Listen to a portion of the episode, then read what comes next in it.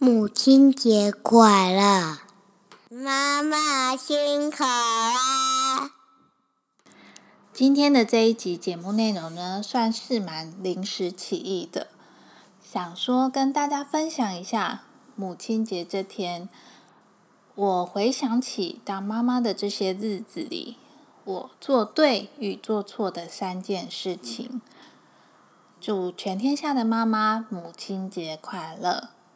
开头呢是我请儿子录的，因为我早上要录音的时候，他突然就醒过来了。嗯，他对着我的这个电脑设备很有兴趣，所以我就说，不然你帮我录个母亲节快乐好了。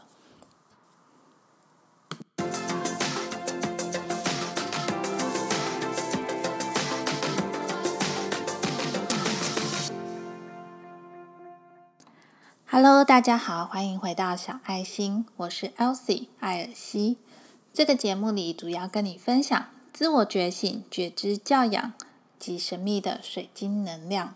那今天因为是母亲节呢，我们来做个母亲节特别企划，就来分享一下我成为妈妈之后觉得做对与做错的三件事情。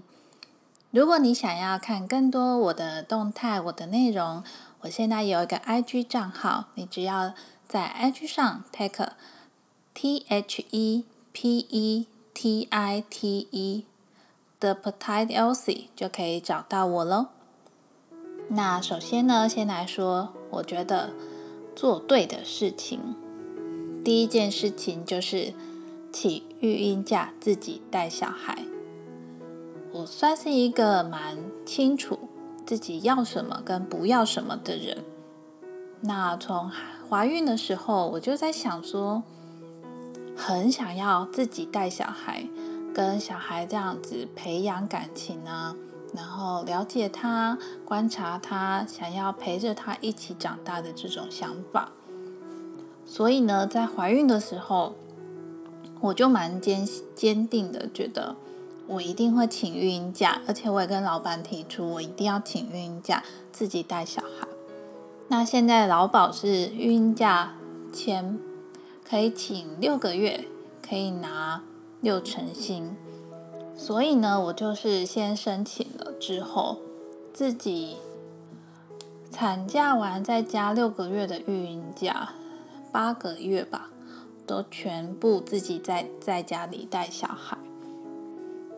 比较不一样的是，因为我原本工作地方跟我后来生活的地方，一个在彰化，一个在高雄，所以呢，我后来就跟老板提离职了。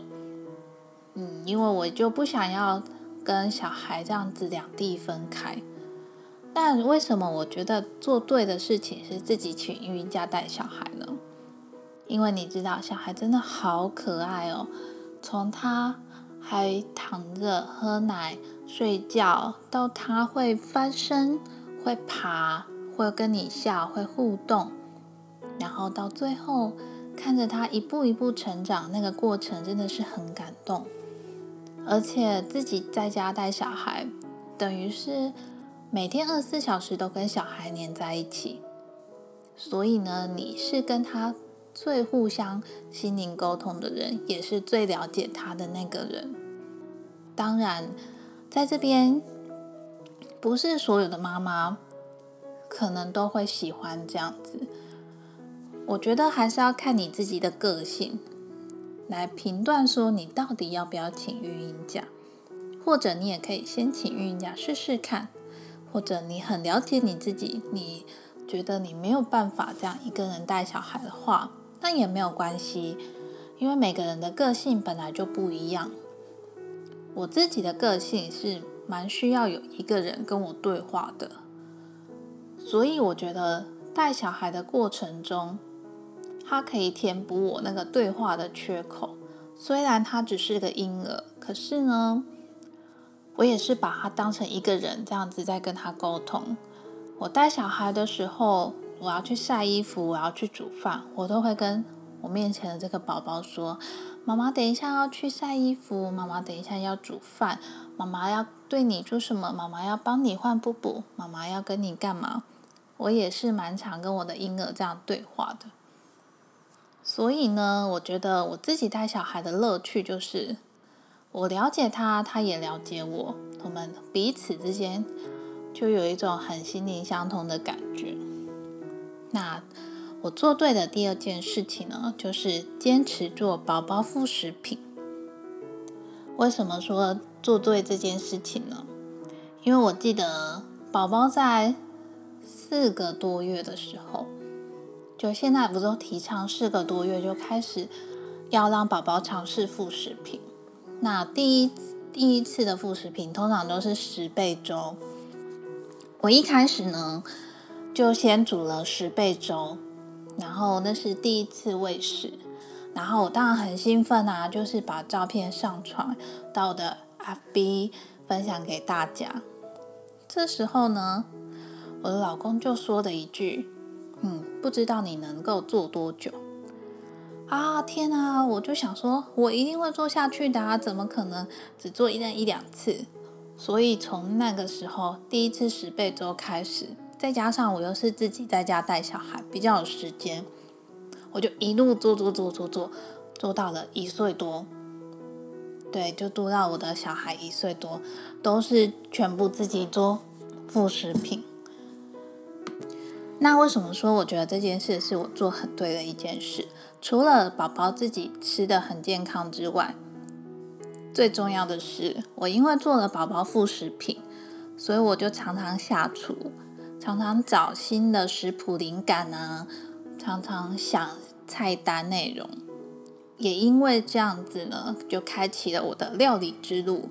现在的我呢，就是煮个那个三菜一汤都蛮。得心应手的，也算是学习了一种料理的新技能吧。我觉得煮饭料理这种事情就是一个技能。当你有了这个技能在身上的时候，你走到哪里真的都不会饿死，而且你都可以做出自己想吃的东西，不用靠别人。这是一个很有成就感的一件事情。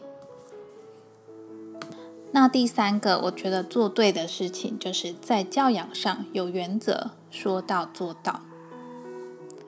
嗯，有原则这件事情，我想很多爸妈都很有原则，但是能不能够说到做到，这个事情说起来很简单，但是做起来其实很难。有时候都会心软啊，有时候都会妥协，但是呢，我蛮坚持。只要我跟小孩约定好的事情，就是约定好了，一定要大人以身作则的说到做到，小孩子呢才不会跟你讨价还价。我自己的教养原则呢，就是有关于安全、危险、安全性这种东西呢是没有讨论余地的，对就是对，错就是错。那至于其他的呢？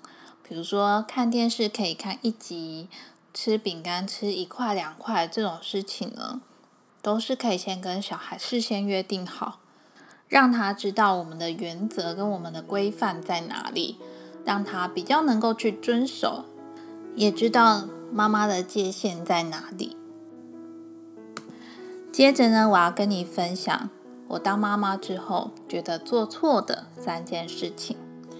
第一件事情呢，就是坚持买好的东西，还有我的失心疯。宝宝因为是第一个宝宝嘛，所以呢，你可能看一些部落客啊，或者是看一些团购，你就会觉得这好可爱，我的小孩也想要，或者是看了人家分享什么，自己就会失心疯的想要买，觉得。我就宝宝就需要啊！你看他穿这个衣服多可爱，你看他骑这个车多多好看，多有品味这样子。但是呢，我后来想一想，嗯，我买最多东西的时候就是宝宝零到一岁的时候。零到一岁真的好像不需要这么多东西，但是呢，你为了要刺激他的什么五感啊？启发他的感官啊，然后帮助他什么感觉统合啊，你就会有市面上就有一大堆的玩具。都觉得这个他需要啊，对，这个他就想要，这个就是适合他。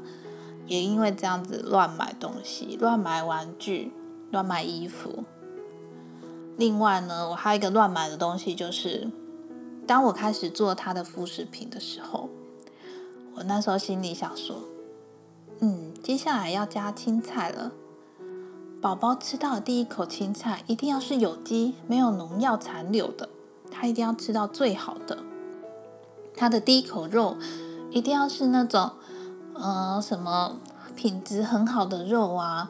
所以呢，为了他做他的宝宝副食品，我真的用的都是上等的食材，都去有机食品店买一些有机蔬菜，然后肉的话也都是什么安康猪啊。无毒猪啊，还是反正就是那种在那种健康食品店里面会看到的，都是标榜有机无害，然后什么听音乐的猪长大的那种猪肉。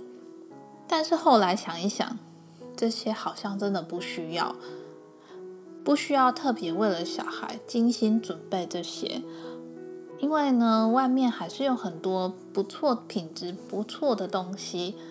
你只要好好的清洗、好好的烹调，它还是很优质的东西，很优质的食品。对我那时候真的是蛮失心疯的。我觉得最夸张的就是做宝宝副食品的时候，我真的买了一大堆有机的东西，多到我后来想说，嗯，我那时候为什么会？买这么多呢？因为那些有机的食品啊，价格通常都是一般的两倍以上，也因此花了不少钱。我做错的第二件事情就是有自己的时间却没做自己。我在他晕假跟前老板提离职之后，因为家里经济的因素呢，我还是继续去找了高雄的工作。那因为宝宝没有人照顾了，所以呢，我的老公跟小孩呢就回屏东的婆家。我自己跟他们是假日妈妈，就是老公跟小孩都在屏东，然后我自己在高雄。这个时间大概有两年吧，一直到我的小孩回到高雄上幼幼班的时候，才终于全家人住在一起。那这两年的时间呢，老公礼拜五会把小朋友接回来，礼拜天晚上又会再把他载回去。假日的时间是没有问题的。现在呢，就是平日的时间，听起来我应该有很多的时间才对啊。可是那时候的我，可能是处于一个身心灵也不平衡吧。明明有很多自己的时间。但是心里想的却都不是自己，却都是我要准备什么副食品给小朋友。我这个时候，这个这个一岁多的时候，小朋友应该发展怎么样了？然后我还是会一直查育儿的文章，生怕一个进度落后。但是现在这样回想起来，其实我那时候如果有自己的时间。能够把小孩的事情暂时放下的话，就能够比较找回我自己的重心。我觉得我那时候的时间管理没有做得很好，可能因为身为妈妈，然后又是那段时间又是假日妈妈，所以自己内心有很多的内疚跟自责，所以呢，重心一直没有办法把小孩移到自己身上，反而自己失去了很多。那时候应该要拥有自己的时间，做好自己的事情，管理好自己的那种感觉。所以我想要跟你说，如果你也能够拥有自己片刻的时间，不管这个时间是小是大是多是少，都希望你能够正视自己，那个找回自己的感觉。然后让你的自己状态达到最平衡，你自然就有办法做好你妈妈的角色。好啦，讲到最后一件，我觉得做错的第三件事情就是忘了感谢自己的队友。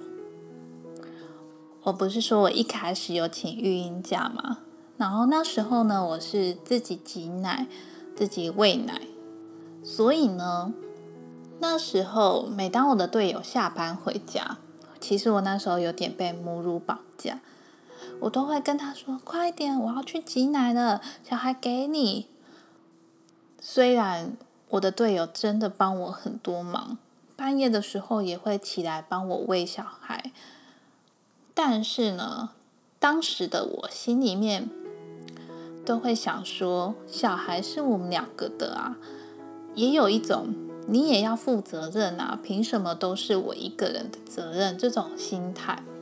所以其实我的队友已经帮忙我很多事情了。但是我却没有好好的跟他说一句感谢，都觉得是理所当然的，因为小孩就是我们两个的啊，是大家一起的责任。对，还有我自己当假日妈妈的时候，我真的很感谢我的公婆帮我带小孩。其实这些感谢，因为是出自于家人的帮忙，我们可能都会忽略了。我们其实还是要对他们表达感谢之意，而不是都觉得是理所当然的。家人就是要互相帮忙。但是，当你把心中的感谢说出来，彼此都能感受到那个心意，我觉得对家庭的相处会是更好的。所以呢，我也要提醒你，家人的帮忙呢，虽然大家都是。很愿意帮你分担，但是也别忘了要表达你的感谢之意。对自己的家人，甚至是对自己的队友，都应该如此。跟他说一句谢谢，辛苦了。在今天这么特别的日子里，我也要祝全天下的妈妈母亲节快乐。只要妈妈好，全家都好。你今天也会陪妈妈吃饭吗？或是你工作再忙，也别忘了打个电话跟妈妈说一声母亲节快乐哦。我是 Elsie，那我们下次见喽。